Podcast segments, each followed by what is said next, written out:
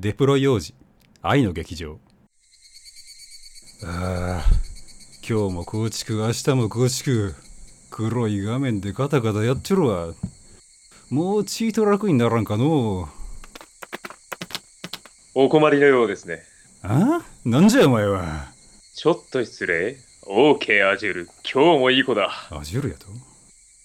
デプロイうーんナイスデプロイままさかあんたはでは、ごきげんよう。デデプロ幼児ありがとうデプロ幼児えーとね、まあ、実は僕は Azure って、えー結構抽象化度合いとかですごい一番進んでる総合的なクラウドだと思うんですよ。ね広瀬さん。うん。そうですね。まあ、抽象化度合いって言うと、あれですけど、あの、選べるサービスが多いっていうのは確かにありますよね。まあ、多すぎな感じもするんだけど。多すぎてしんどい。でまあね真面目に使うとすごくあの役に立つというかやりたいことがパッとできるサービスだっていう感じはしてるんだけど例えば他のクラウドとかに比べるとあの、まあ、他のクラウドって結構あの Google とか AWS とかって、まあ、あの普段使ってるオープンソースのノリっていうのが割と近いような使い方になってて、うん。まあ、普段使いに近いから使いやすいんだけど、えーまあそれの考え方だと Azure ってそのまま使えないんじゃないかなって思ってて。うんうんうんうんなんかね、遅れてやってきた10年選手みたいな状態なんですよね。先にパース、そう、先にパースから始めてしまったので、うんうん、で、ところが周りを見渡したらみんなイヤースだったので、後になってイヤース出した。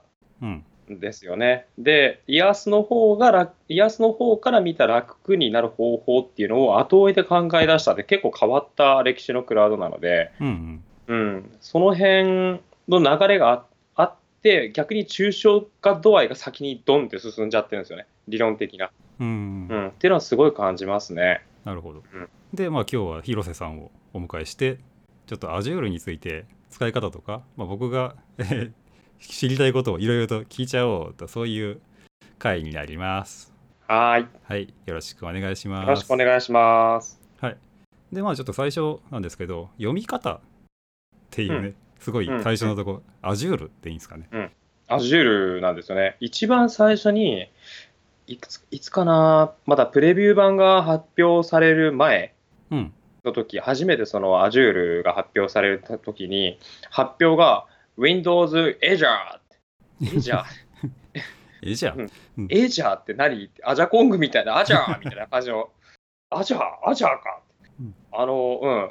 で、まあ、しばらくしたらそれはアジュールって読むんだといううんうんですね。国内外でもほぼアジュールっていうふうに統一してますね。うん。はい。たまに Azure かなとか思っちゃったりするんだけど、まあ、Azure でいいですね。アジュールで。はい、じゃあはい Azure で。はい。はい初めてじゃないですかね。なんかフランス語っぽい。うんああ、でもエントルージュとかって昔あったりしたので、オフィスに。あの、うん、なんかフランス語っぽい綴りの製品名って結構珍しいんですよ。うんうん。うん。ちょっと読みづらいしね。読みづらいし、で、あっちこっちコミュニティとか、お客さんとかとも話してても、本当言い方様々ですね。ああ、やっぱり。あるちょっと心配なんです。アジュールアジュール。ですっていう、はいよく説明しますね。はい。OK です。で、広瀬さんって今、あの、去年とまた職が変わってて、うんマイクロソフトに行ったんですね。マイクロソフトに行っちゃいましたね行っ。ちゃいましたね。それはやっぱり Azure 好きが高じて、アジュール好きが講じた結果、こうなっちゃってますね、本当に。うん。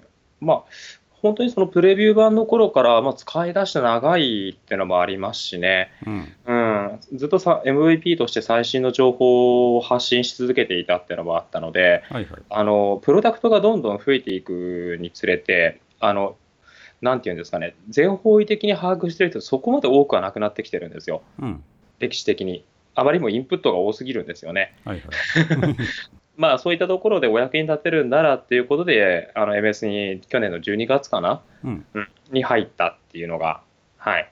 入る前と入った後で、なんか情報の入り方って変わりました？やっぱり。あー MVP って、うんあの特権階級的な NDA になってるんですよね。はい。あの実は社員よりも、あの NDA、NDA 紙で結ぶんですよ。はいはい。はい、ペーパー NDA を紙で結んで、Windows のソースコードとかも実はあの読めたりする。おうおううんそれ相で当な権限持ってんのそう、そう相当勉強になります。で、あの、加えて Azure に関しては、プロダクトのチーム、作ってる製品のあのチームですよね、うんの人たちから直接聞けるので、はいはい今から1年、何が出るよと。うんはい、でそれを一番最初にあの MVP が聞いて、その後社員が聞くんですよ。はいはいうん、なのであの、帰ってきたら、なんなんとなくやんわりいと、どうだった的なことは聞かれますよね。えー、あじゃあやっぱなんかマイクロソフトそういうの大事にしてるんですねものすごい大事にしてますね。うんはいまあ、もちろんあの NDA あるので、周りには言えないんだけども、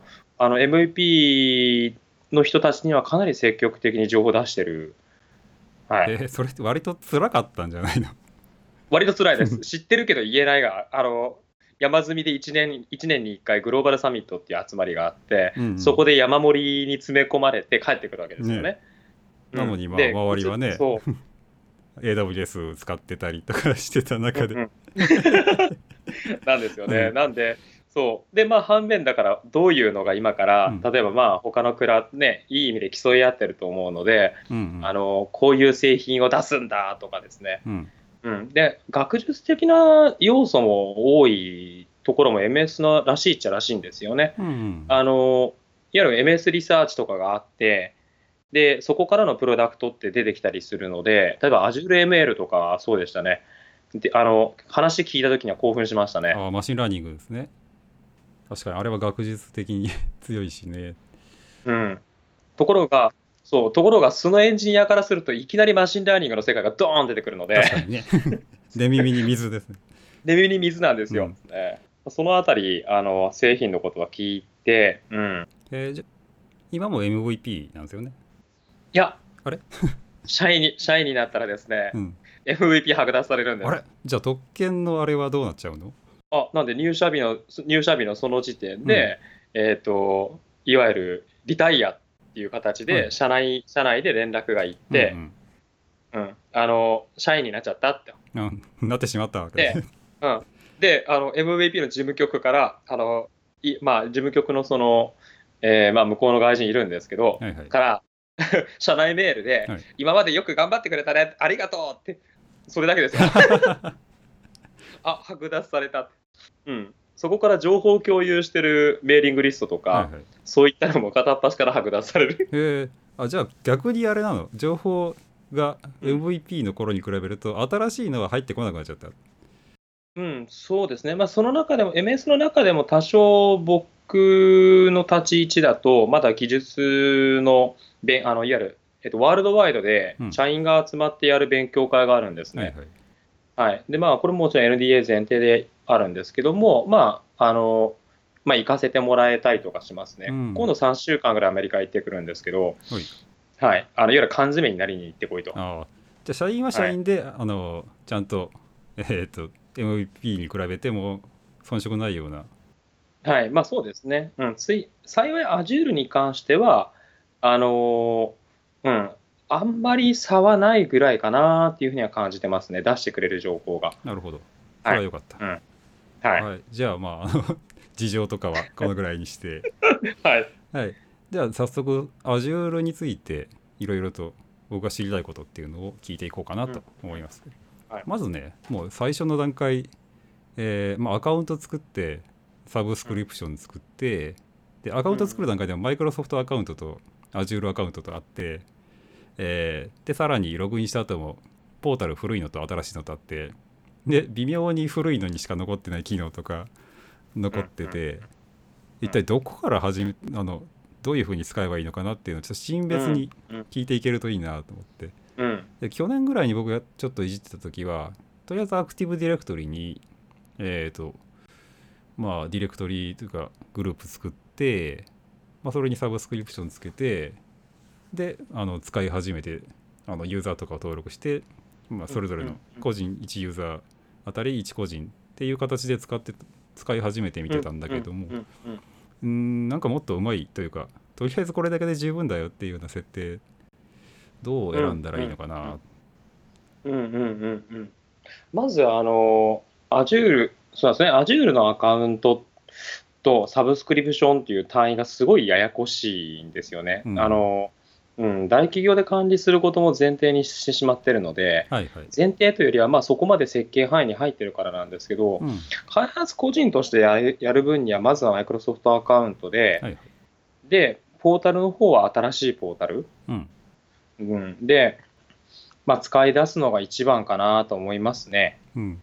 うん、でサブスクリプションの画面にまたなかなか行けなくて、うん、うん、うん、うん。今どれ使ってんだろうなっていうの、うんあの辺ややこしいなって思って。まあ、ややこしいですよね。うん。一人のユーザーというか、一人のアカウントではなくて、実はサブスクリプションありきで、うん。そのサブスクリプションにどのユーザーがぶら下がってますよっていうマッピングの考え方なんですよね。はいはい。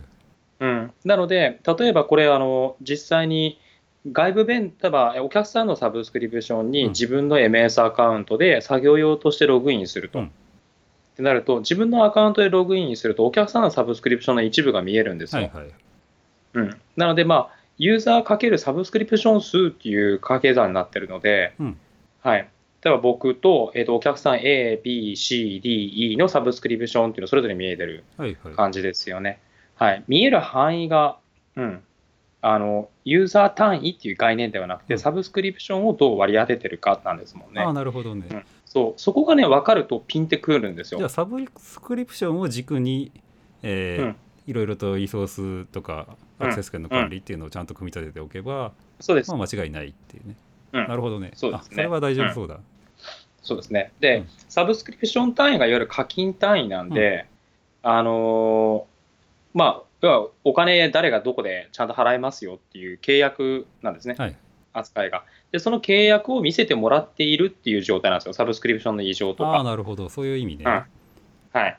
ですね。なので、リードオンリー、例えばか、えっとイメージすると、サブスクリプションがあって、実際にかサブスクリプションの管理者はい。で、例えば、えー会計しかやらない人とかいるじゃないですか。ええ請求しか見ないとか、社内の中なんかで。はいで、そういう人たちにリードオンリーでサブスクリプションの権限だけ見せるとはあ、はか、あはうん、で、お金ここに書いてあるから、毎月勝手に見て、みたいな、あ、なるほど。うん、そういった運用とかも想定の範囲にあって、はい。はい、ですね。で、あとね、サブスクリプションっていう単位は結構押さえといた方がよくって、あの制限があるんですよ。というと、うん、よくあのクラウドなんかで無限のパワーをみたいなあの 書き方、どこもしてたりするんですけど、えー無限のパワーは確保できるんだよ、できるんだけど、そうお金積めばねと。はいはい。申請ででまたあの AWS みたいにリソースのそうです、そうです、そうです。キャックオープが,、ありますクォータ。があるってことね。そのクオータがサブスクリプション単位なんですよはい、ね。はい。なんで、例えば、えー僕とかだと、ここ最近お客さんとやってたのは、はい。あのエクスプレスルート、うんあの専用線、AWS でいうとダイレクトコネクトですね。はいはいはいはい。はい。ああいうサービスあるんですけど、あの、1サブスクリプションにいくつまでで制限あるんですね。はい。あの、え何本だったかな？えっとね、1サブスクリプション頭で、えーっと、10回線か。ああ、ほうほうほうんまあ、10回線も引くやついるのかって話なんうですけ10拠ど、点分ぐらいってこと？そうです、そうです、10拠点分のエクスプレスルートはいが,、がですが、大きい会社とかグループ会社とかなってくると、あのそこで1サブスクリプションで回そうとすると、はいこの制限って結構来るんですよ。ああ、なるほど。はい、実際、うん、自分の設計担当させてもらったお客さんとかだと、うんあの普通にエクスプレスルートの回線本数が10将来構想上に10本超えてたりとかしちゃう。はい。うん、なので、なんてこともあるのであの、こういう制約とか制限とかですね。で、まあ、前提としてはやっぱりサブスクリプション単位なんで、はい。なんかすごい大きい規模の大きいことしようと思ったら、サブスクリプションものを増やす。うん。はあはあ。うんで増やしたときに、じゃああの、うんそれをまとめて管理するっていうのは、まあ、はいサブスクリプションに両方ユーザー登録しておけば、うん両方ともパッと切り替えてみるですそうですってことね。あの普段 Azure 使ってると、普通の開発とか個人用だと見かけないんですけど、うん。企業向けには実は企業向けのサブスクリプション発行ができるポータルってあるんですよ。はいはいはい。あの請求は、えっとグループ会社で一括でお支払いするんだけども、えっと各グループ会社とかうん必要な目的に応じてサブスクリプションそのものを作っちゃうんですね。ああ、と AWS で言ったらコンソリデート、そうです、コンソリデートですね。はい、なるほど。でそこに一括請求がまとめていくけど、えーそうですそうです。どんだけ使ったかっていうのは個別に分かって個別に分かる。リソースの上限もそれぞれが分かれて。そうです。サブスクリプション単位なんで、例えば A 社の A 社用のサブスクリプション、うん。B 社用のサブスクリプションみたいな、はい。なるほど。そういう感じで管理ができますね。で個人で使ったりとか、まあ、僕みたいにあのいろんな会社に Azure アカウントを作ってもらって、まあ、それぞれのところで作業したりっていう時は、まあ、アカウントはもう自分の普通に使ってでサブスクリプション作ってもらって、それへのアクセス権を適切なものはそうです。もらえばいいってことね。はい、ここ最近のあの例の新しいポータルだと、リソースグループっていう概念があって、はい。そのリソースグループの中にいろんな情、まあえーリソース、仮想マシンとか、うん。バーチャルネットワークとか、まあ、そういったものを全部入れて、一括で管理できるんですけど、はい。あのそこの単位でうん。実はあの権限移譲ができるようになったので、このリソースグループはサブ、今まではサブスクリプション単位でだったんですね。うん。なんですが、例えば、えー、といろんなベンダーとか、いろんなあの一つの会社のサブスクリプションうん。に、すべてのベンダーが管理権限で入るっていうのはなかなかリスキーじゃないですか。うん。なので、リソースグループを作って、はい。あのこのシステムは、えー例えば A 社さんと B 社さんに、えー、と開発をお願いしているので、このリソースグループから下だけアクセスさせるようにするとか、はいはいはい、そんな風になうん、今ちょっとリソースグループの画面見てますけど、はい、追加とかやったらこれにあの、えーあサブスクリプションとリソースグループ名とあなるほど、うん。サブスクリプションを紐付けつつのそうです、そうです。このサブスクリプションの、えーリソースグループの、リソースグループにどのマイクロソフトアカウントの管理権限というか、その要は異常をするかとかっていう感じになってるんですよ。はいはいはいこれできてから結構便利になりましたね。これはリソースマネージャーってやつなのかな？そうです。あの、もともと、えっ、と、前のクラシックポータルの API、クラウド API ですね。クラウド API が ASM, ASM って言ってたんですよ。はいはい。クラウド、クラウドなんだっけな？って、サービスだ、サービスサービス、クラ Azure サービスマネージャーだ。うん。で、リソースマネージャーっていうのが、この新しいポータルの方で Azure リソースマネージャーって言っていて、なるほど。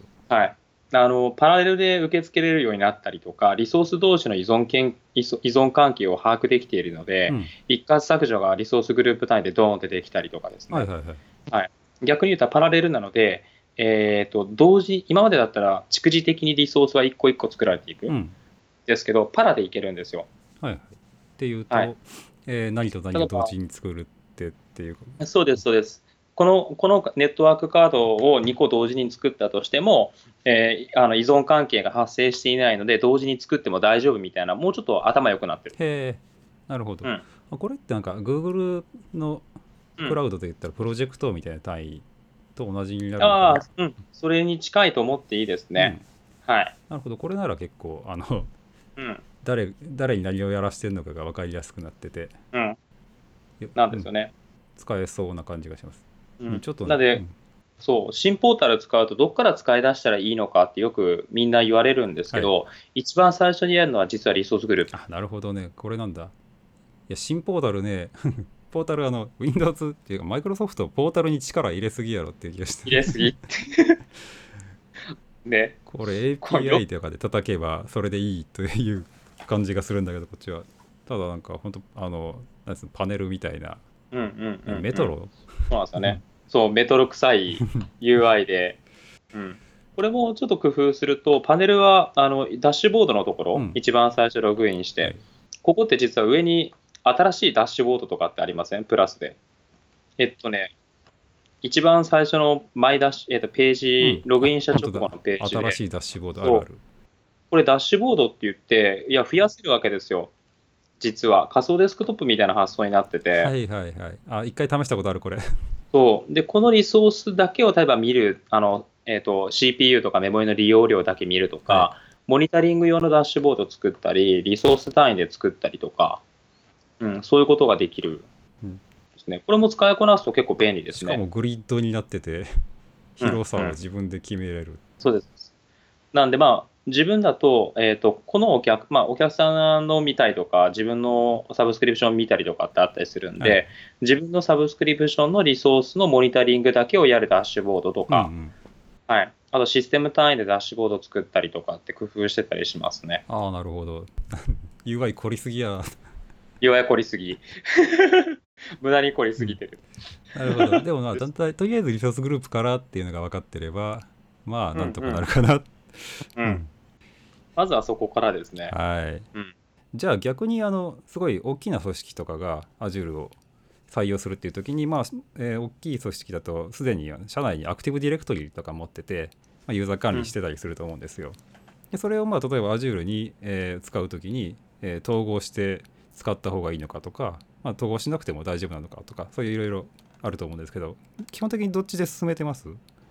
基本的にはやっぱ統合する方ですね。うん、あのまあ大きいお客さんだと、Office365 とかも使ってたりすることが多いんですよ。はい、で、えーと、Office365 のあのディレクトリシステムって Azure AD なんですね。はいはい、あの Azure AD っていうといかにもなんかあの AD と似たシステムなのかなと思いきや、うん、あ実はあれフェデレーション前提にした仕組みなんですよね。はいうん、アクティブディレクトリもフェデレーションっていうあの異常して認証するっていう、はいはいはい、OS なんかあの Facebook の OS とか近い感じですよね、うん、仕組みとしては。うん、であの、あそこ、Azure AD の中に、もう、あの、ローカルにあるオンプレミスの Azure ディレクトリ、あ、じゃあ、えっと、アクティブディレクトリと、はい、あの、同期するっていうシステムがあるんですね。ほうほうほうそれをインスト、あの、AAD シンクって言ったりしてるものなんですけど、はい、それ使うだけで、うん、あの、ローカルオンプレミスの方にある、えー、アクティブディレクトリのユーザー情報とかをどんどんどんどん同期することができるので。はいはい。うん、えー、それってグループとかってどうなるんでしょう？グループもあの組織部門とか OU 単位に合わせてちゃんと同期しますね。はい、あちなみにアクセス権限とかもその OU と紐付けて使えたりするんですか、うん、えっとユーザーとグループだけで原則的には、うん、あの実際にその後にそのグループに対してどういうアクセス制限かけるかっていうのは今度 Azure ポータル側からになる、うんうん、はい、先ほどあのリソースマネージャーのリソースグループの話でもあった通りで、例えばこのリソースグループは総務部門のグループの人たちしかアクセスができませんとか、はいはい。うん、情報システム管理部のっていうグループがあったとすると、情報システム管理部の人たちしかアクセスすることができないリソースグループを作るっていう感じ。へうん、そういうことができますね。じゃあ逆にもうアクティブディレクトリ持ってるところは逆にというか、もう普通に連携して、そのままの、うん、あのなんていうか、透過的に Azure のえー、リソースもまあ社内のシステムみたいにうん。そうですね。管理しちゃうことができるって感じに、うん、社内延長できちゃうんですね、うん、それはその方が絶対いいな、うん、あの二重いわゆる ID の二重とか多重管理化ってなってくると 絶対辛いので、うん、うん、もうシングルサインをした方がですね、はいはい、うん、なるほどね。はい。それってそれはもうずっとその後も社内のアクティブディレクトリを管理し続ければ OK なのかな？うん。ユーザーの追加削除とかは。で、うん、Azure 上のリソースはまあ Azure ポータルの方でやればよくて。へえ、はい、それは便利だ。従来とあの管理方法一切変わらないんで、うん、もうそれが一番楽ですね。ほうほううん、なるほど、じゃあまあ今度進める、人に進めるときには、もう連携しちゃいなよって言っちゃいます。言う連携しちゃいなよって感じで。言っちゃ っとこうかな。うん、はい。うん、なるほど。大体じゃああの使い始めというかユーザー管理系の聞きたかったことはこんな感じですね。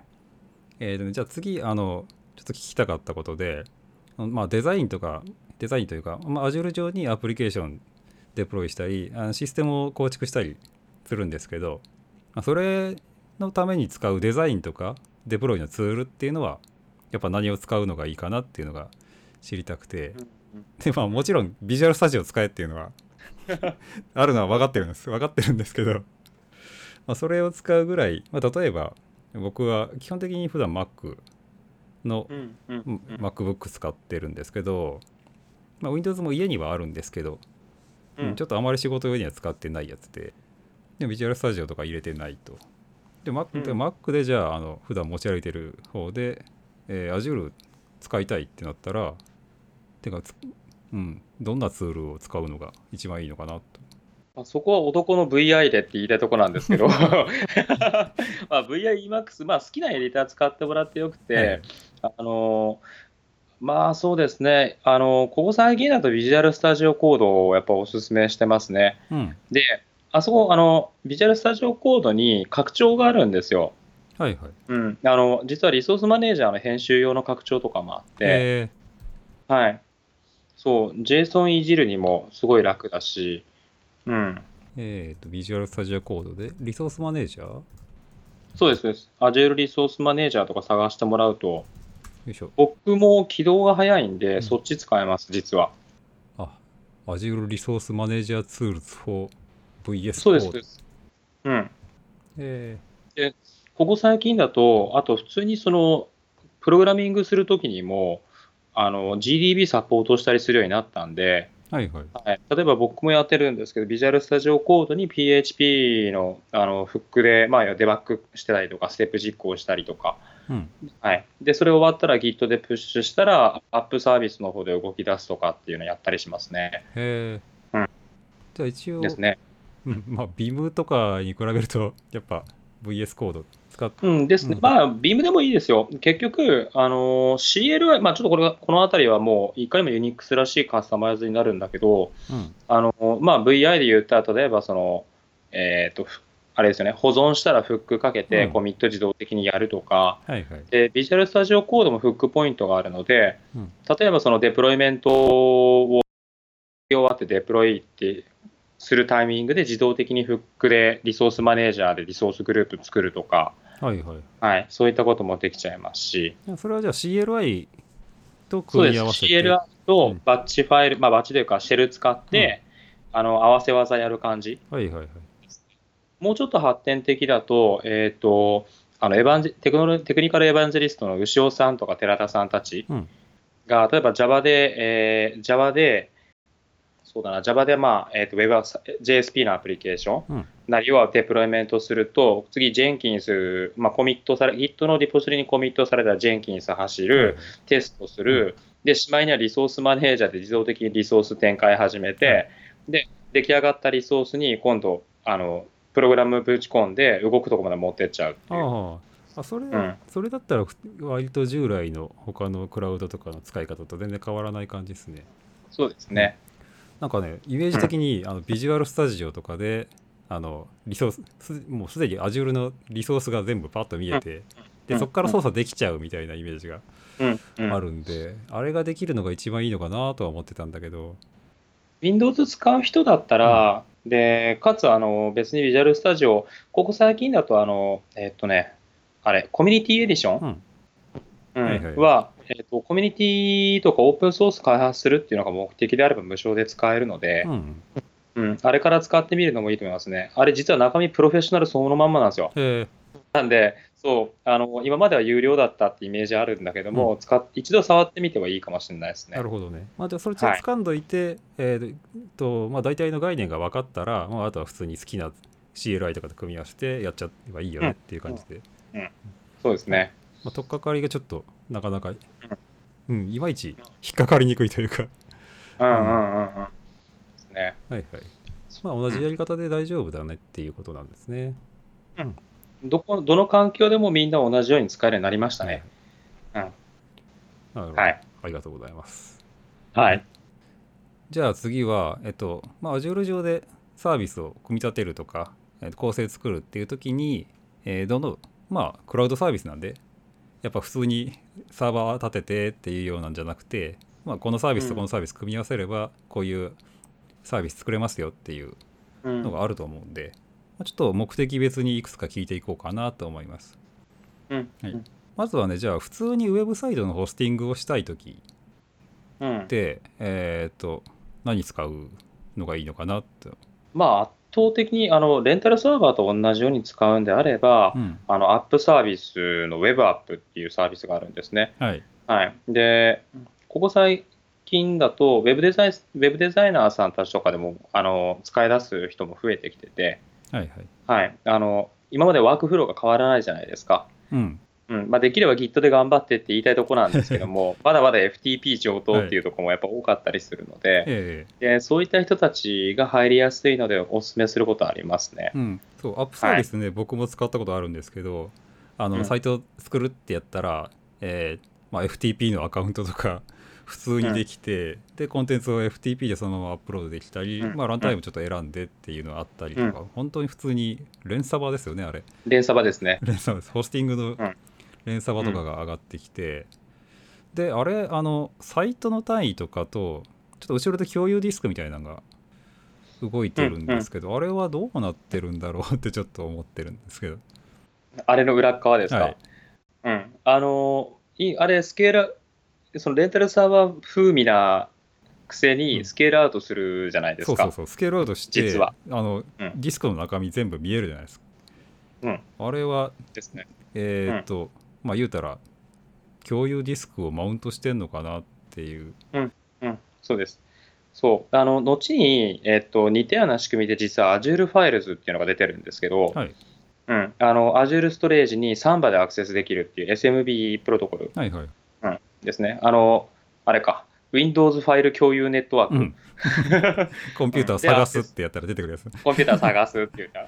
で、あの、もともとあれを活用して、実は、えっ、とね、Windows サーバー2008ぐらいうんの頃には、実は IIS で Web ファームっていうのを構成するっていうのは、プロバイダーで使われてたんですよ。はいはい。あの、要は、スケールアウトした時のサーバーの設定環境とか、コンフィグレーション XML で吐き出しておいて、はいはいそれを全部共有に共有場所に置いておくと。ああなるほどで、えーと、ユーザーを追加すると、あの空いたウェブウェブファあサウェブサーバーファームの中の、えー、とインスタンスっていうか、まあ、そのサーバーに、うん。えーとユーザーとその共有領域のディスク、共有ディスクを追加すると。はいはい。で、実はその共有ディスクが3番の上なんですよ。はあはあはあはあ、うん。じゃあそれをそのまんまうん、普通のファイルシステムとして使えるように。そうです。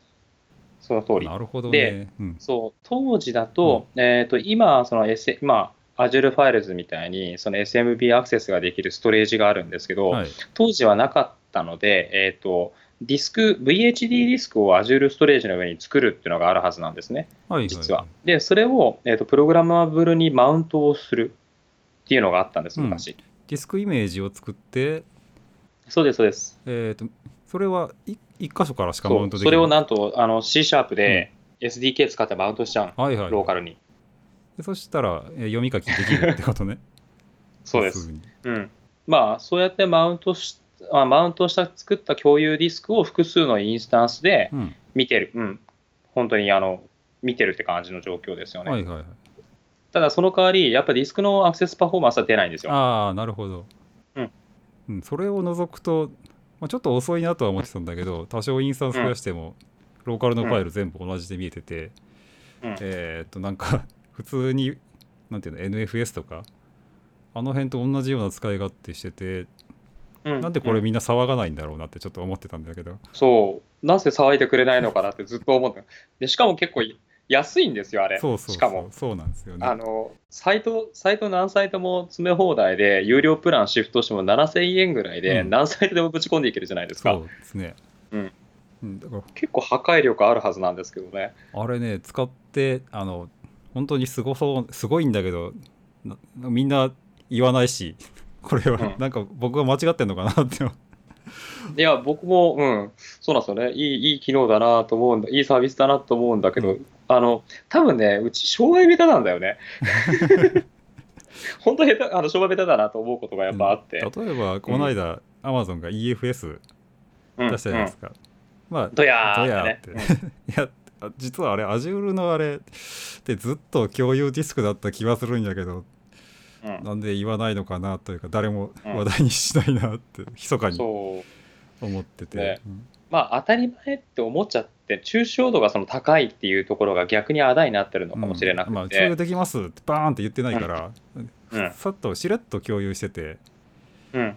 うん、なるほど。やっぱ普通にあれはちゃんとした共有ディスクなんですよねなぜか見えるちゃんとした思っててそうです、そうです。複数のインスタンスから共有で、まあ、なんで AWS とかで言ったら、あの EC2 立てて、うん裏に NFS 用の共有領域作って、うんで、コンテンツをそこに集中管理するみたいな、よくある流れのシステムがもうあらかじめ作ってあるんですよ。ですよねあれは、うんうんなんでやっぱ普通にウェブサイトをホスティングするんだったらアップサービス使っとけばいいんじゃないのっていうのがうんうんうん。ですよありね。ましたね。おここ最近だと Java とか Go も動くんで、あ、うん Go 動くんだ。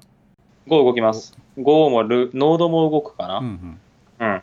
なんで、実際この前だとトムキャット、今まで動かしてたトムキャットの運用環境をそのアップサービスに動かしたいって言って相談を受けましたね。へえうん。なるほど。アップサービスそれなりに、あのまあ、ただのホス静的サイトだけじゃなくてちゃんとアプリもいろいろ動かすのにもいいですね、うんはいなるほど、ねはいあこれはいいなはい、うん。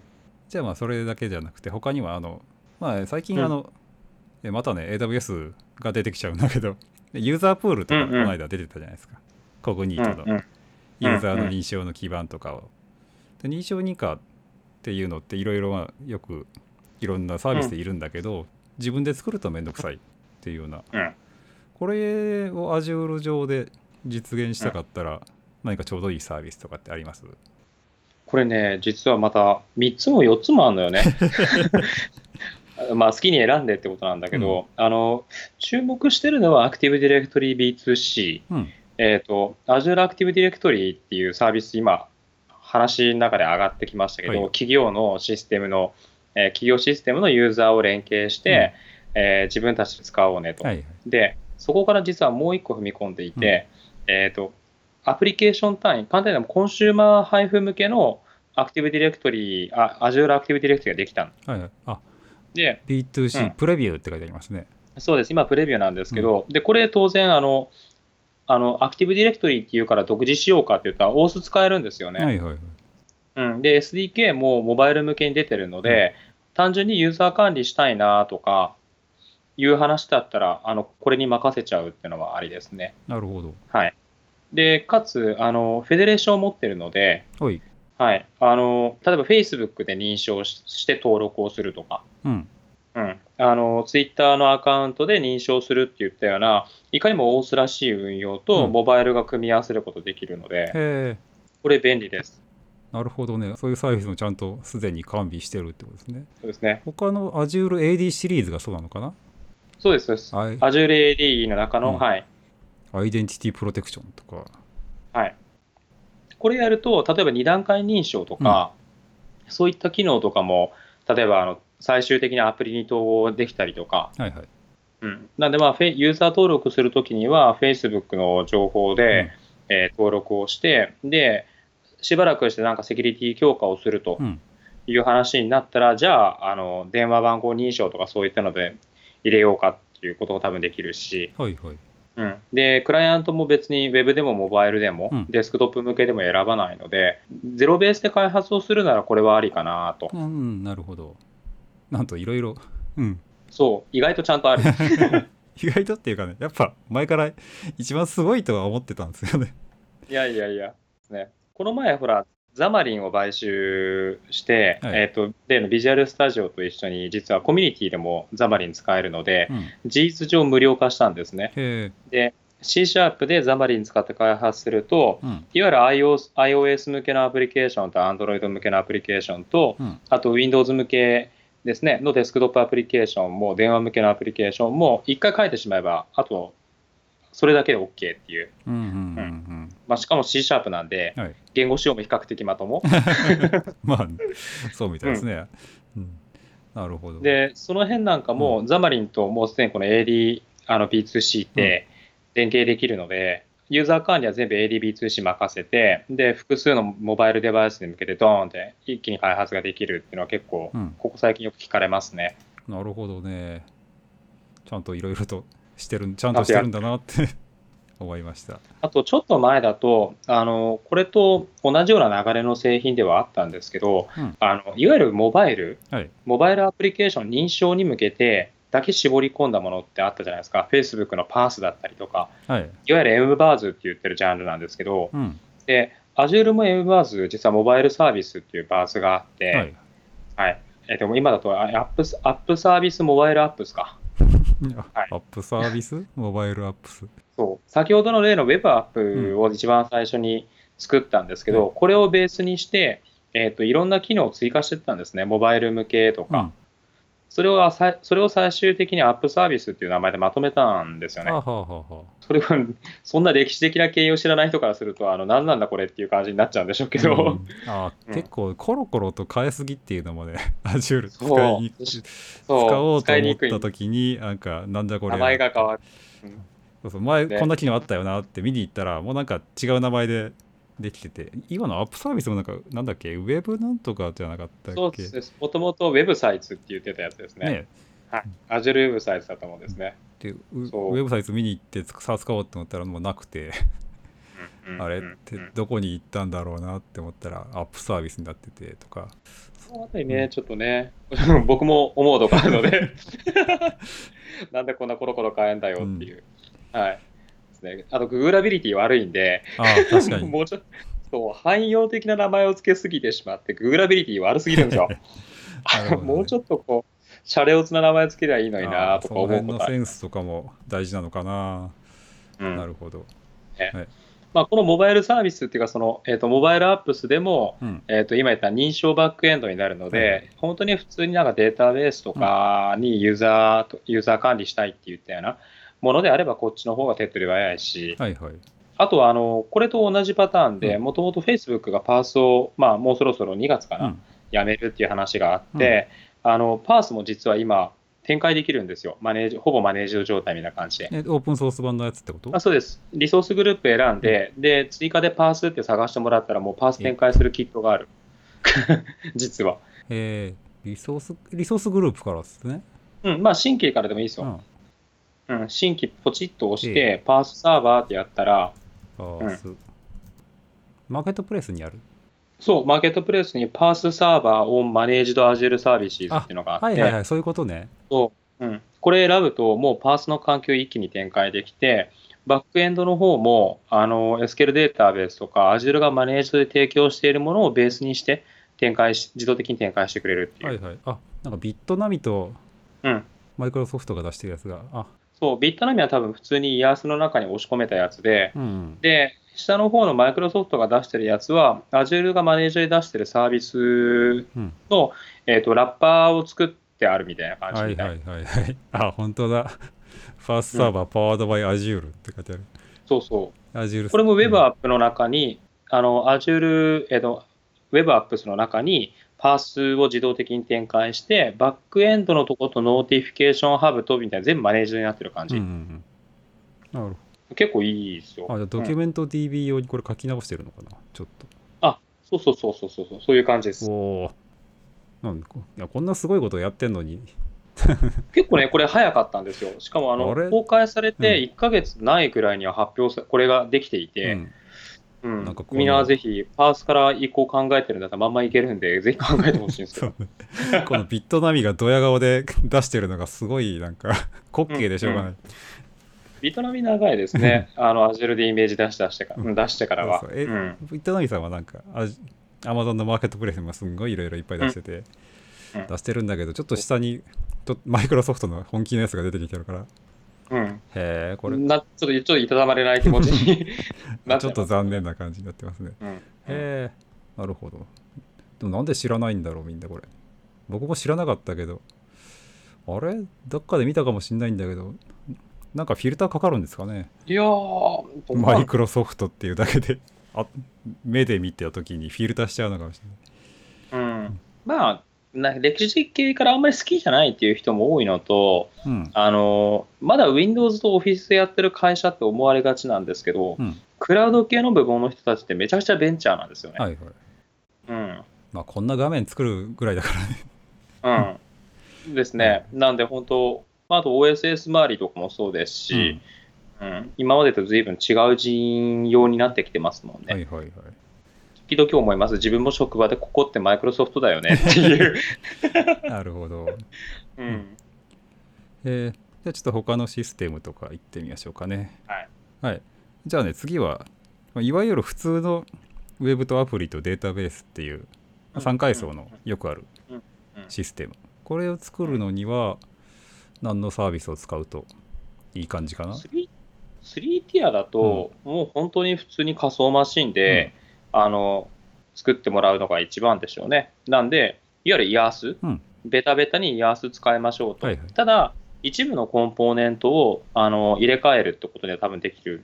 例えばデータベースの部分だけ SQL データベース使うとかはいはい。ですね。そうするとマネージドにできてしまうので、うん。で、そうだな、アプリケーションサーバーも、ここもお客さんによっていろいろなんですけど、まあ、IaaS で、まず IaaS で普通に構成作るところもあるし、はいえっ、と、アップサービスにしちゃう人もいます。はいはい。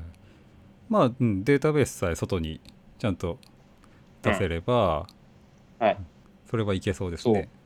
そしてですね、今言っていた共有ディスクスタイルのアップサービスで、バーチャルネットワークの中に自前用として展開できるやつがあるんですよ。はいはい。 App Service Environment っていうんですけど、はい今さっき App Service でマネージドで出す出していたでしょ？うん。でもちょっと企業向けで、いわゆる共有ホスティング型とか、占有と言っても、あっち使うのはちょっと自前のインフラとして持ちたいって人も多いんですよね。はい。なので、仮想ネットワーク作って、 App Service Environment をその中に展開する。ああ、言うたら VPC みたいな感じですか？そうです。VPC の中に、そう、あの、VPC の中に自前のアップサービス手に入っちゃう。はいはいはい。あ、うん、実はそんなのがある。フロントエンドプール。あ、プールを作って、ああ、そうですそうです。そんなことができちゃうんですよ。また無駄に凝った UI を。そう。なるほど。ああ、へえ。なんでこれオレオ、オレオレアップサービスをうん企業向けで作ると。うんうん。うんなるほど。まあ、そんなのもできちゃいますね。うんだから3 t ア作るんであれば、本当にこう App Service Environment を使って、うんそうすると、ほら、いわゆる、あの、あれですよね、その、ウェブホスティング的な、うんうん使い方を、例えばその、大きな企業の場合、 App Service Environment 1個展開して、で、なんかマーケティング向けですぐサイトが欲しいとか、うん。でも運用ワークフローなんかウェブデザなウェブデザさん FTP だからとか、みたいな話になったとしても、これでいけちゃう。はいはい。うんアップサービスってこの上ロードバランサーは普通についているんですよね。そうです、そうです、そうです。で、同じようにスケールアウトします。はいはい。同じようにっていうのは、まあ、どっかの ELB とか、うん、あうん。あの辺と同じように。あの辺と同じようにスケールアウト。なるほどはね、わざわざロードバランサーとか書かずに、もうサービスの一つだよっていう感じでくっついてるんですね、これ。うん。はい。はい。結構ね、みんな、そうあ、ロードバランサー入れたいんですけどって質問がすごく来るんですよね。あ実は、Azure あの、あの、バーチャルネットワーク作ると普通にロードバランサーはついてくるのあ、で、うん。最近とクラウド結構そうですよね。うん。うん、ていうかまあ普通にそうあってほしいなっていうのがあるんで、うん、そうですよね。まあ、反面だから、ロードバランサーあるのが前提になってしまっているので、はい、ELB 相当のものは何でしょうかって聞かれます。そんなものね、別にうん関係ないよねって話ですね、これは。うんはいはい。まあ、この辺なんかもね、今言っていたその抽象化が進みすぎていて、うんうん。うん、あの普通のイヤスと相互比較してしまうと分かりづらいって言われるところの一つではありますね。そうですねそういうとこでもあるんだ、うんちょっと使ってあのいじってみたらいやこれはロードバランサー上にいるっていうのはすぐ分かるんですけど、まあ、あのいわゆるスペック脳というかうん、で見ちゃうとあれこれってどうなってんのっていうかないんじゃないのっていうような、うん。いやいいから使ってみたらっていう 思うんだけど。そうなんですよねなんで、ロードバランサーがないって言われたことがあります。どうやってスケールアウトするんだろうと思いながら、やはやっていうね、うん。うん。その辺も抽象化の弊害なんですね。そうですね。うん。いわゆる。そう分かればたまらなく使い勝手いい良ですよ、ね。さそうに見えるんだけどな僕も、う。ん。うん。なるほどね。はい。まあじゃあ3階層のシステムは、えーバラせるんやったらアップサービスとで SQL うん。データベースとかにバラしちゃって、まあそれが嫌なら、どうしても嫌っていうなら、まあ VM 使っちゃいましょうっていう感じですね。ね。はいはい。じゃあね、次、あの、オンオーラップとか、その辺のデータ分析、うんうんうん言うたら、データ分析は、データ分析は比較的強いツール揃ってるんですよ。うん。あの後発で出てるからやれるんですけど、うん、あの SQL、まあ普通に SQL データベース使っても1テラバイトまで普通に分析できちゃうので、はいはい一つはそこなんですよね。まあいわゆる SQL サーバーのマネージド版。はいうん、で、まああの子もそこそこ、ううん。んやっぱ強い。で、そこから1テラ超えた、いわゆるあのテキストデータをはい。なんとかしたいよねとか、もしくは、まあ、いわゆる AWS で言ったら、あのレッドシフトに相当するんですけど、ああいう BI 向けのあの分析系用の DWH って出てるんですよね。はい。SQL データ DWH っていうんですけど、ここ最近ですね、ローカルのストレージが全部 SSD に変わりまして、めでたく。おおそれはいい。パフォーマンスがぐんとアップしました。うんうんで、いいなと思うのは、SQL がまま使えるんですよ。ああ、SQL でクエリできるってことですね。うん、僕はあまりあまりなんかこう、対立比較的なことしたくはないんですけど、あの一部 SQL 制約かかっちゃうじゃないですか、レッドシフト使うと。はいはいはい。うん、で、あの辺がないからいいなとか、うん。あと、あのデータデータベースっていうかデータの記録部分と実はコンピューティング部分が分離されてるんですね、DWH って。うん実は Azure ストレージの上にあって、はいほうほなので、実はあの止めれちゃう。ううんなるほど永続化層がもうあのそう、永続化されてるので、そう、クラスターを止めれるんですよね。なので、使うときだけ、うん。あの起動して、一気に分析始めて、クエリ取って、はい。終わったらまた止めるみたいな運用できちゃうんで、はいはいはい。このあたりはいいなと。じゃあそのストレージの容量だけが課金対象になって。そうです、そうです。そうね。そう、レッドシフトを使ってたときって、うん。あのスナップショットを取って、一旦保存して、で、また、そう、で、削除してうん。課金が止まると。うん。で、次、使い出すときにはスナップショットを再展開するっていうアプローチになるんですね。はいで、これだと結局とても展開までに時間かかったりするんで、うんですねそう、データ大きくなってくると、あの、結構いい時間うんになる。72時間とか48時間ぐらい。前ね、609テラバイトぐらいのデータを、あの、レッドシフトに展開するっていうのをリインベントでやってたんですけど、はその時のレポートが大体それぐらいかかるんですよね。はいはいはいはいそう。なんで分析始めたいのに、48時間待ってもちょっと違うなっていう気もしてて、まあデータのボリュームがボリュームだからう、んわからなくもないし、はいうん。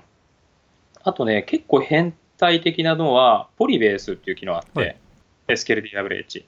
普通に TSV とか CSV のファイルをストレージに置いておくじゃないですか。うんで、えー SQLDWH の方で、クリエイトテーブルに相当するようなエクスターナルっていうのがある、考え方があるんですね。はいそうすると、この CSV ファイルはこういうふうに表にしましょうねっていうふうにもうテーブルできちゃう。これね、便利なんですよ。なんか頑張って一生懸命みんなあの、今まあ S3 とか、うんえっ、と Azure ストレ、Azure ブログとかに一旦置いて、うんそこからその都度インポートかけたりとかいうことやってたりするんですね。はいはいしますねそう。別にその TSV に直接クエリかけてしまってもいいんじゃないの、うんそういうことですよねうんそうそうそう。まあもちろんあのパフォーマンス次第なんですけどね。うん。まあちょっと遅そうには見えるけど、う遅そうには見える。うん。うんまあそれ遅いの嫌だったらインポートしちゃえばよくて、うん、ちゃんとしたレポートとか作りたいんだったらもうさっとそのままや変換というかレポートに、うん。そのままクエリかけちゃっねてもいいし、サマリーを作っちゃえばいいっていうことですね。でインポートもまあだから、そういうふうにテーブルとして見えちゃってるので、はクエリした結果がインポートできたりとかっていうふうに、インポートツール作んなくていいのがうんうん、あそっか。そういうことですね。うんなるほどね、うん。なかなか高機能。そう、これに絡んで Data Factory っていうのがあるんですけど、はい。 Data Factory も例えばオンプレミスにオラクルがあって、うん。オラクルと MySQL と Postgres と SQL データ、SQL サーバーがあるってするじゃないですか。はい。で、各なんか部門とか、やってる目的が違うんで、データベース全然バラバラと。うん。そうすると、オンプレミスの方に Data Factory 用のゲートウェイサーバーをインストールしてもらうと、あとはそこから吸い上げて自動的に同期取ってくれる。ああ、あの、えーっと、クラウストレージゲートウェイみたいな形でそうですそうですあのデータベースに対してできちゃうってことね。あの、なんだっけ、えっ、と、AWS だと似たようなツール出てきてるんですね。多分データ、なんだ？インポートするやつありましたね。インポート、うんうんデータベースのそのインポートとかげ同期をやってくれるようなツールがあったんですけど、うんなんかマイグレーションするサービス。ああ、そうです、そうです。こっちの場合は、あの Data Factory の場合は、マイグレーションというよりは、あのもう sync、はい。 sync と集約が目的で、はいはい。でこれもうちょっとつあの結構発展的なのが今言ったゲートウェイ使ったやり方なんですけど、単純にあの Azure の中にあるデータのリソース、うんストレージにあるとかテーブルにあるとか、他の他の SQL サーバーにあるとか、うん。そういったようなやつも全部自動化できちゃうので、はいはいはいはい。定期的にストレージに取りに行って、TSV を1時間に1回インポートするとか、JSON をあの、うん。えー12時間に1回インポートするとかっていうのは自動化できちゃう。うん、Web の UI で。はい。なんで、インポートツールを開発するっていう、なんかあの悩ましい状況ありますね。そううん。あの、あれはなんとかしたいなってずっと常々思い続けてたんで、結構 ADF 好きですね、僕。なるほど。うん。うん。へえ。もう隙がないですね。あでもね、エンタープライズのお客さんになってくると、結局開発、開発そのものってそこまで従わないんですよ。うんうん。うん、細かいカスタマイズをしたいの前に、はいあの目的が達成できるんであれば、お金はあるから早く終わらせた。はいいはいはいはい。あで、わざわざじあのあとパース系のサービスとかマネージのサービス系好まれるのもそうで、うんあの最大の敵が人件費なんですね。はいはいはいで、多少人件費、あ人件費が逆に落とせるんであれば、うん。多少高くてもサービスを使った方がいいっていうやっぱ認識してるのあーで、それはいい考え方ですね。なので、まあ、イヤースで立てるっていう流れではない、もともとやっぱサービスだったので、そういうお客さん、すごい多いですうんうんね。うん。そうですよね。できればそういう方向でシャシャッと終わらしたいっていうのあるんですけど、うんうん。うんどうしてもねあのバーチャルマシンとかをそう、上げたがるなっていう、上げたがるっていう、まあ、うん。わかるんですけどね、うん。気持ち。わかるしカスタマイズとかもそう。そう仕事だしやるしっていうのはありますけど、時々、うん。あの、そっち系のことやってると切なくなる時ありますね。ちょっとありますね、うん。あれやったら別にこんなことしなくてもいいのになっていうのが。うん。うん。うん。やっぱねね。ありますね。うん。まあ一回ね、あそこに、そのイヤースを始めてから初めて増えた、そのメンテナンス、結局クラウドに移るだけで何も変わらないじゃないですか。うん、そうですねそのまんま持ってっちゃったらね、そう、そう、クラウドの旨味をやっぱ引き出せないので、はいね、その辺はいつかはマネージドにっていうふうに思ってもらうようにはよくアドバイスしてますね。はいはいうんうんうん。そうですね僕もちょっとそういうのおすすめ、おすすめするようにしていきます ぜひぜひ。うん。ね。はい。えっ、とねまあ Azure さ、まあ、強力なサービスが揃ってるっていうのはよく分かりました。でうん。うん。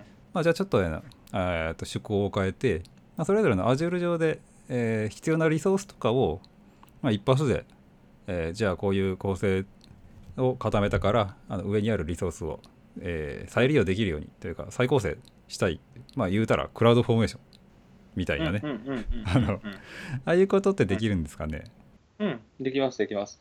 あの、昔は CLI 使って蓄次的にずっと叩いてたんですよ。うんうん。で、まあ、それぐらいのことだったら別にコマンドラインあるし、バッチ流せばいいかな、みたいな、シェル書きゃいいかな、ぐらいだったんですけど、はい。ここ最近での、あの、Azure リソースマネージャはい。ー、うん、と新しいポータルで、JSON を記述して、はい。で、あの、JSON 記述して、それ流テンプレートで流し込むと一気にドーンって。いうなるほどね。リソースマネージャーそういう使い方もできるってことですね、なるほど。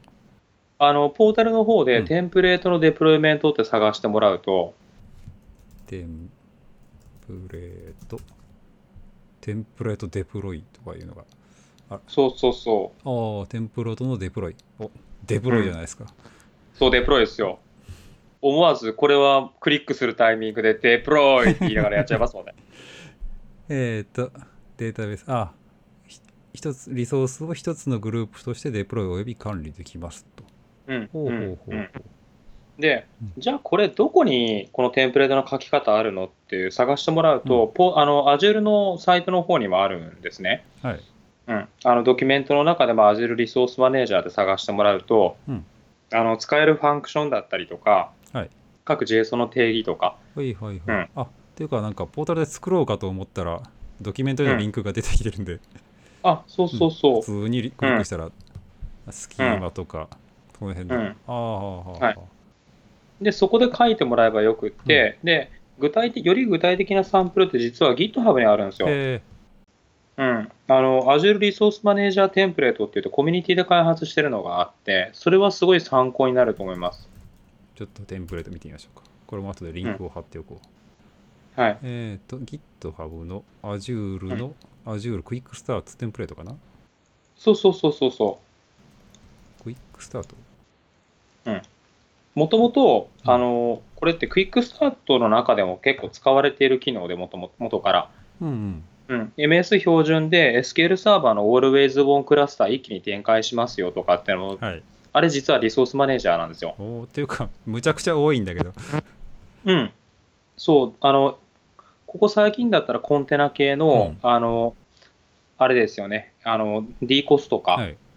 うんメソスフィアの D コスとか、あと、普通に、えーと、下の方行くと、Linux 使った3層スキあの、いわゆる3ティア型のモデルのものとか、うん、でソス、ね。おーすそスゴームう、うん。で、面白いのは、例えば僕よくやるんですけど、VPC ピアリングに相当するんですが、はいバーチャルネットワークを各リージョンに作って、はいはいはいで、お互いを IPsec のゲートウェイで自動的につなぐなんてのもリソースマネージャーで自動化しちゃえる。ああなるほどうん。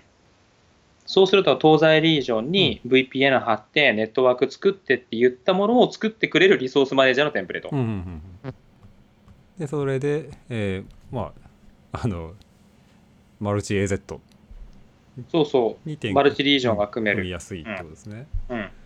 とかまあていうか本当にめちゃめちゃ多いなこれそう。あの、すごくあるし、で、しかも VM に限って言えば、VM が起動した後にシェル実行したり、シェフ実行したり、アンジブル実行したりとかもできるので、はいはいパペットとかも。うん。あの、自分だと Linux のそのシェルフック使って、リソースマネージャーのテンプレートにどこのシェル持ってきて、はいはい。実行しなさいとかやってると、もう自動化できちゃうので、えー。いろんな流度のものがありますね。そう、この流度も随分違うんですね。うん。で、サービスも、あの、例えば下の201あたりで見見てもらうと分かるんですけど、Web App Python ってあるじゃないですか。はいはい。うん、これあの Azure Web App を勝手に作って、うん。Python を実行できる環境を自動的に自動化するとか。はいはいはい。うん、ああなるほど。面白いのは、そう、いわゆるあの Azure にあるすべてのリソースが対象なので、うん。うん、あの、IaaS だけをコントロールするための機能じゃない。ですね。まさに今クラウドフォーメーション。うん。と似たような感じの、似たような感じですね。う。ん、そう。うん、これ便利ですよ。これはなかなか良さそうですね。そう。で、これを Visual Studio Code で Mac でいじってもらえば、うん。うん、保管もしてくれるしで、便利。でそのまん。まパッと展開しちゃえばいいっていうね、そうです。で、で、今既存のリソースのうん。リソースグループにもしもデプロイメントされているものがあれば、うん、例えば、まあ、よくあるんですけど、あの他のお客さんのサブスクリプションで今これ展開してるやつなんだけど、はい。もう同じようなシステムだから、もう一人のお客さんとかでも同じようなシステム出したいんだよねと、うん。まあ、よくある話。よくありますねとで、そうするとリソースグループを選んでもらって、テンプレートのエクスあのエクスポートできちゃうんですよ。ほうほうほうそう、エクスポートするとですね、もう動いてるリソースグループのあればなんですけど、リソースグループ作って、テンプレートのエクスポートって選んでもらうと、JSON がドン出てきちゃはいはいはいああ CloudFormer の、えー標準装備って感じですねう。うん、そうです、そうです。なるほど。あと、このテンプレート、うんエクスポートしたテンプレートを元にカスタマイズしてあげれば、あ本当だ。あるある。エクスポート。はいはいはい。あでパラメーター化できたりとか。CLI そうです。えらい親切やなこれ。うん。そう。なんで、バーチャルネットワーク作って、その上に、まあ、VPC 相当のですね、バーチャルネットワーク。で、えーと仮想マシンを例えば5台作ると。うんうん。で、えーと2台が Windows で、3台が Linux で Ubuntu だと。はいはいで、そういったシチュエーションのテンプレートエクスポートをして、よそのお客さんのリソースグループに今、テンプレートのデプロイメントで貼り付けてあげると、うん。完全に同じ環境構成が複製できる。はいはいはい、なるほどね。まあ中のサーバーを手でいじったりとかしてない限りは完全に同じってそうそうことですね。そうそうそう。うん。だからであのプロビジョニングとかも基本全部、えーテンプレートというか最初自動化しといてでそこまでやっとけば複製もいくらでもできると、うん。なるほどね。で、今の、今のテンプレートのデプロイメントはポータルから GUI で、うん。あのコピペで貼り付けって感じでしたけど、はい。これ CLI からもできちゃうので、そうすると、あらかじめ構成テンプレートを作っておいて、今、あの、ジェンキンスで例えばテスト通ったらっていうところでフックかけて、はい。うん、であの、CLI からリソースマネージャーのテンプレートを自動展開するみたいな。うん、あ Azure グループデプロイメントクリエイトって感じで。うんやるわけですね、これ。そうです。なるほそうすると勝手にリソースマネージャー、リソースグループの下ど、にうん。ずらーっとリソース展開して、はいはい、っていう流れが、できちゃうわけですね。そこまで、そう、そこまで使いこなし出すと、もう、あの、本番用の環境とかテスト用の環境とか、うん。ガンガン壊しては作りまくれるので、はいはいはい。うん、ブルーグリーン化できるんですよね。うー。ん。だいぶいい感じですね。もうしょっちゅうリソースグループ単位でやってます。いやこれはうん。知ってたら使うでしょうね。普通。に、うんなるほどねね。うん。じゃあそういうあのフォーメーションみたいなのあるということで、はい。おすすめです。はいありがとうございます はい。はいじゃあ次はえっ、とちょっとまた趣向を変えて広瀬さん的にこのサービスすごいよっていうおすすめがもしあればお願いします。ここ最近あの、今から開発をするっていう前提ではあるんですけど、うんえまあ、いっぱい Web API を REST で作って、はい。でそれをマネジメントそう、まあ、API マネジメントですね、はいはい。あのいわゆる HTTP のプロキシみたいなものがあるわけなんですけど、うん。ででそれで REST インターフェースをまとめて使おうっていう発想があって、まあ、マイクロサービスって言われてるんですよね、ええ。ここ最近、アーキテクチャモデルとして。はい。で、あれを実現しようとしたときに、まあ、さまざまなサービス、ここ最近出てるんですけど、はい。あの Azure マイクロ、あ Azure 向けのマイクロサービスで、サービスファブリックっていうサービスがあってですね、はいこれ結構燃えます。サービスファブリックですか？サービスファブリックやばいです。あの、本当に。えどどどんなサービスですか？あの、今までだったら、あの、サービス、こなかなか表現難しいんですけど、えーっとですね、プロセスがフェイルオーバーするって言ったらいい感じかな。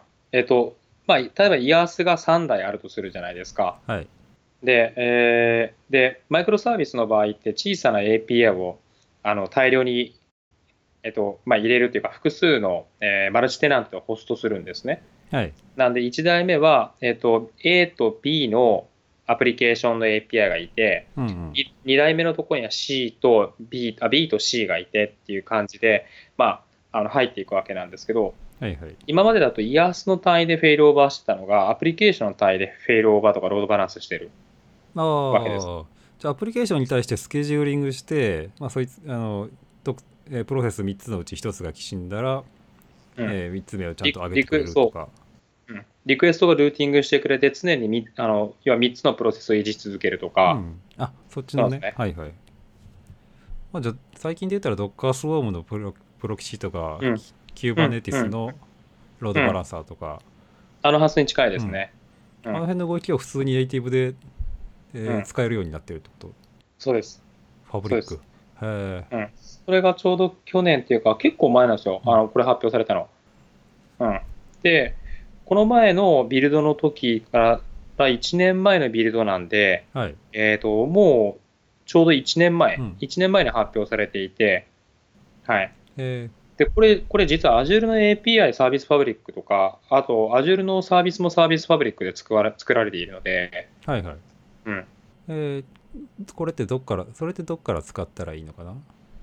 あ普通にあの、えーリソースグループ作って、サービスファブリックのうん。クラスター作っておいてもらって、はあはあ。で、あとは、えっと、まだ現段階では C シャープと Java しか SDK 対応してないんですけど、う。ん、あとはそう API 開発してデプロイメントってやってあげるはい。と動き出す。え思えます、マジで。ね。前回のビルドの時には、実際に動いているゲームに、えっ、と、まあ、いわゆる CI 的にデプロイメントすると、順次プロセスが置き換わっていく。ーうんなので、複数台のサーバーが、まあ、えーサーバーが10台あって、うんはい A っていうアプリケーションデプロイメントすると、一個一個そのアプリ、A っていうアプリケーションが順次置き換えられていく。はいうん、っていうのがデモンストレーションされてましたね。うん、なんでか、そう、完全にノンダウンなんですよ。はいうん、構造上。えそれってなんかコンテナとかを使うのかな？ああ、でも発想的にはコンテナと似たようなやはり発想してますよね、サービスファブリックそのものは。うん、ですね。で、まあ、そのコンテナっていう単位概念ではなくて、もともと、あの、Azure の方で持っていた、えっと、分離、アイソレーションを使って作られているっていう感じかな。はい。あじゃあやっぱりプロセスはプロセスっていうことで。うん、うん、うん。なるほど。そうです。えただ、あの、いわゆる Docker みたいに、いわゆるコンテナイメージの開発をしないでいいっていうーのは、うん。そういうことですね。うん楽ですね、うん。プロセスそのものはアイソレーション前提で作られたサービスなので、はい。普通に開発して API を、ま、あのサービスパブリックにドーンって入れてあげるだけで、うん。うん、あのノンダウン化するというか、はいはいはい。はい。うんまあ、最近のコンテナ型のデプロイとかって、うん。まあ言うたらアプリケーションの開発者がちゃんとあのドッカーイメージまで作って、面倒見ないとダメだよね。面倒見なきゃ、うん。まあ、そこまでやればあのほとんどえーっと、まあ、デプロイに支障がなくなるんだけど実はまあその、えープロセスというか、まあ、そのステップが必要だったっていうことなんだけど、うんうんうん。それすらいらなくなってるっていうそう、そこの部分の、うん、まさに Ops の部分を完全にマネージドで Azure が預かっちゃってる状態ですね。お Service Fabric。いいですね、いいよいよ Ops は仕事がなくなるなっていう。そう、 Ops が、これもう、これ見た瞬間に、プロセスはフェイルオーバースルーは、うん。あの、リソースは自動的にスケールアウトして、プロセスあの、プロセスがバランシングされるわで、はいで、デモンストレーション見てると、俺の時代終わったわ。ってこと。もうインフラ仕事ねえじゃん、これって。そうですね。そう、これはショッキングでした、最初は。ああ、うん。それでちょっと思い出したんだけどあの、うん。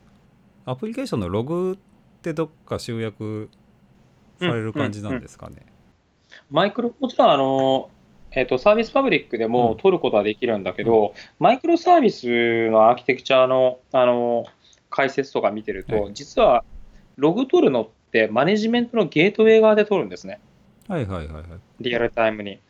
で、その API だから500とか404とか、そういうエラーがトラッキングできると、どのアプリケーションのどこの API で、少なくともユーザーがエラー起きてるなってリアルタイムに分かる。はいはい。プロキシのところで、そうです、そうです。ん。取っちゃえばいいやって話で。そこで、あったエラーを、う例えば、あのじゃあ、エクセプション入っていて、エクセプション画面がプロキシまで返ってると、はい。そこでログをトラッキングしトラあのログをトラップして、そのままチケット発行して、CI するっていう、うん、やり方ですね。はいはい。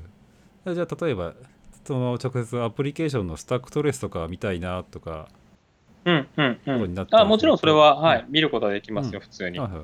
はい、あじゃあそれはで、ローカルで、うん、ローカルで実行することもデバッグすることもできるし、うん、で、まあ、ビジュアルスタジオであればって話なんですけど、おっと。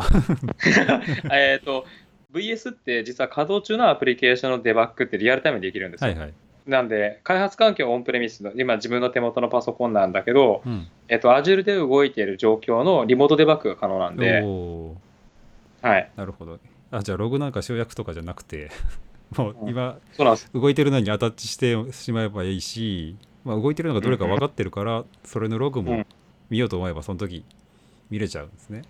その時見れちゃうので、まあ、このあたりがだから、まあ、そあれですよね。MS 的、いかにも MS 的な作りのうんサービスで。で、逆にオープンソース系だと、じゃあ Docker とかっていう選択肢も用意してるって感じですね。ああなるほどね。あ今までだと、うんなんか、あの会社っていうか MS って自社のサービスしか出してこなかったじゃないですか。うんで、同じ目的に対して、オープンソースの人たち向けにこういうのがいいかなとかっていうふうに選択肢を用意し用意用意をするようになったというか、うん最近特にそうですね。うん。そうサービスパブリックはどちらかというと、うん、あのいかにも MS 的うん。な、ああそうですね。いやいや昔から別にマイクロソフトってそもそも完成度が高いものを出してるじゃないですか。うんうんうん言ったら Linux とかが CLI でとかあの、うん。それぞれのコンフィグレーションが独自の書き方でっていうのに比べてそれより前からもう普通に IIS とかって XML でペッとサイトの構成吐き出してインポートすりゃすぐ使えるようにとか、うんまあうんそもそも Windows が API の塊でうん。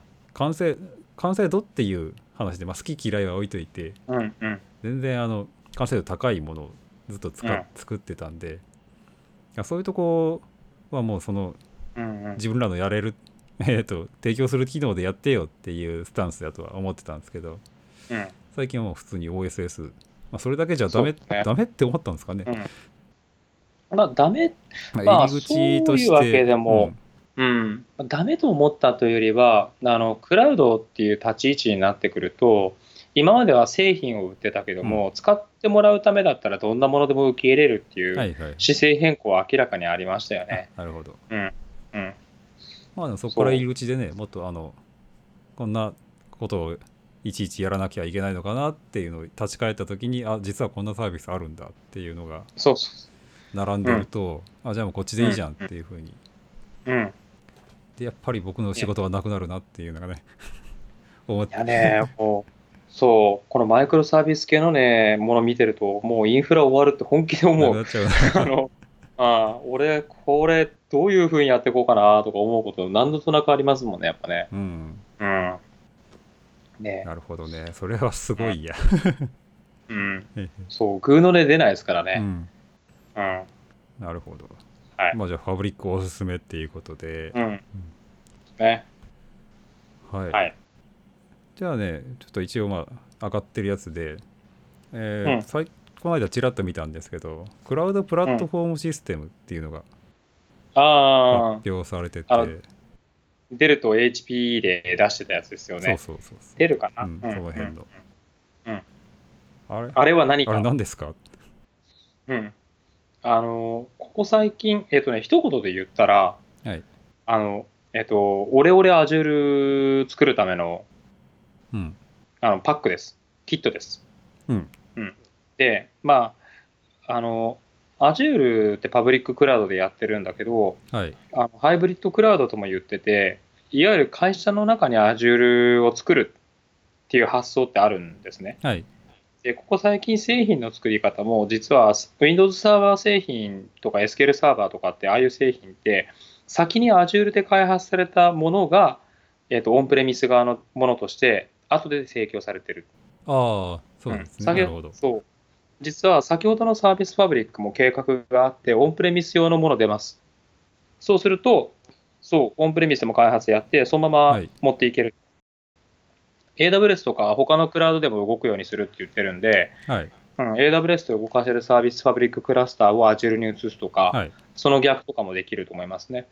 で、話戻すと、Azure Pack、Azure Stack っていうのがもともとあってですね、はい発表されているもの。Azure Pack は前の Q ポータルを再現するオレオレ Azure です。あ Q ポータルの方なの。そう。はい。で、Azure Stack って言ってる方が、ストレージとかも含めて、はい。もうさすがにちょっと規模大きくなっちゃうんですけど、あのいわゆるデータセンター事業者向けとか、はい。うん。あと大企業向けとかで、Azure をパブリッククラウドとして使いたいけど、うん。俺も Azure が欲しいと、はい。そのそうそういうお客さんいるんですようんね。あうん。あじゃあちょっとロゴを変えて OEM みたいな感じですかね。うん、で、まあ、それを結局やろうとすると、当然ハードいるじゃないですか。うん。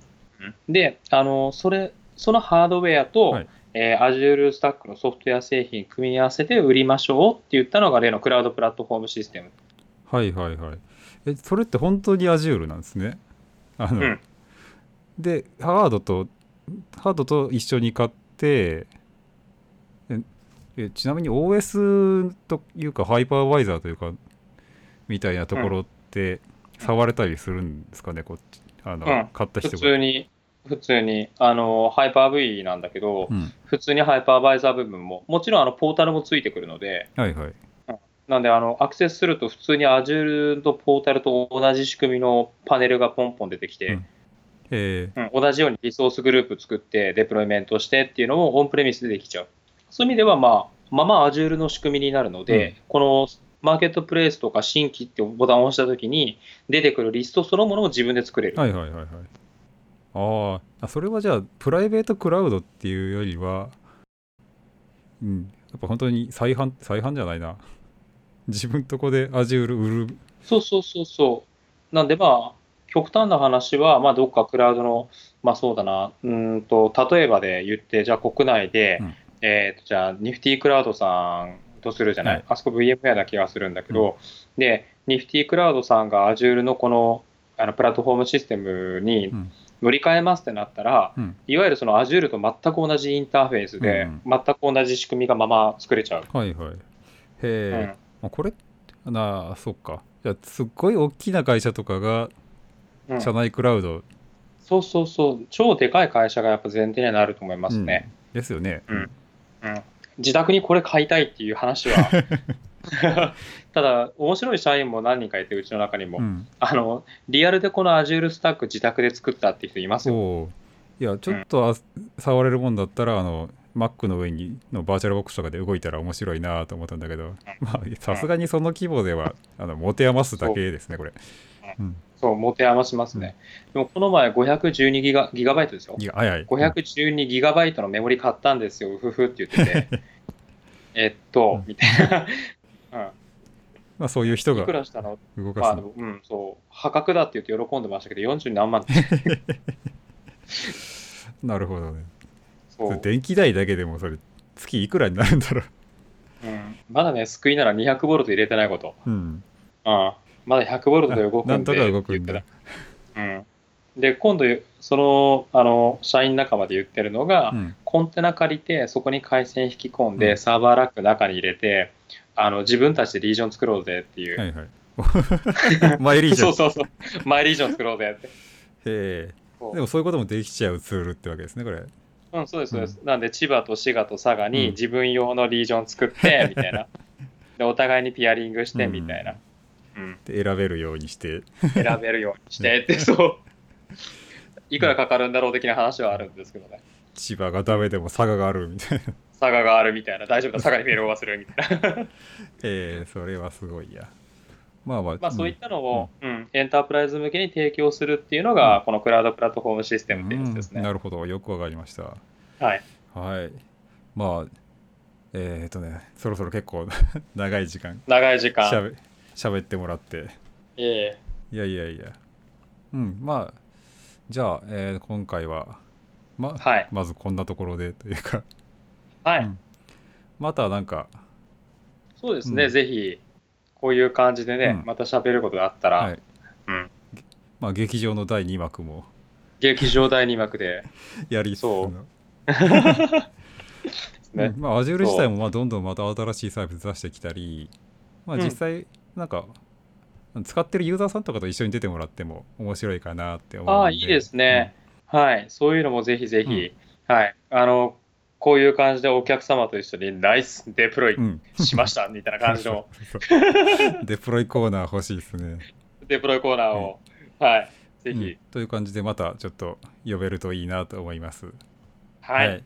でまあ今日はちょっとはい。そういうこんな感じではい。ありがとうごあざいました。はい。はい。それでは皆さん、また来週、来週？あ。また来週？来週？まあ来週ですね。はい、はい、はい。そしたら、はい。それでは、それではさようなら、はい。お疲れ様デプさロお疲れ様でした。デプロイ。